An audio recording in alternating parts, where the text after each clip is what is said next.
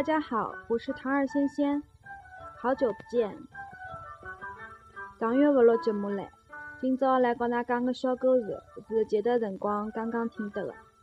嗯，搿个故事发生了文虎酱鸭的身上。哦，勿对，不好讲文虎酱鸭，是卖文虎酱鸭的事体。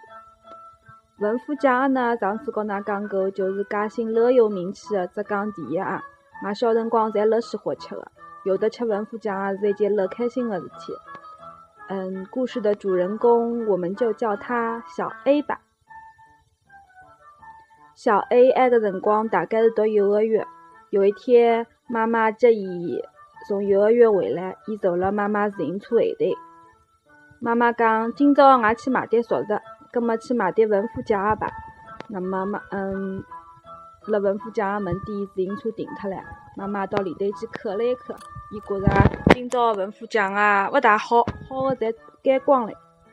妈妈拿了钞票出来了，伊告小 A 讲：“搿拿钞票帮妈妈拿了，今朝我就勿买了，我先回去吧。”那么小 A 乘了妈妈的自行车后头，伊想啊想，想啊想，反正文虎酱鸭勿买了，搿钞票要来做啥呀？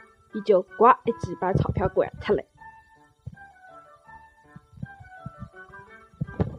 哈哈，这故事很简单，就是说，小 A 有一天跟妈妈去买文虎酱鸭，然后妈妈觉得文虎酱鸭质量不好，今天就不买了，让小 A 把钱拿在手上。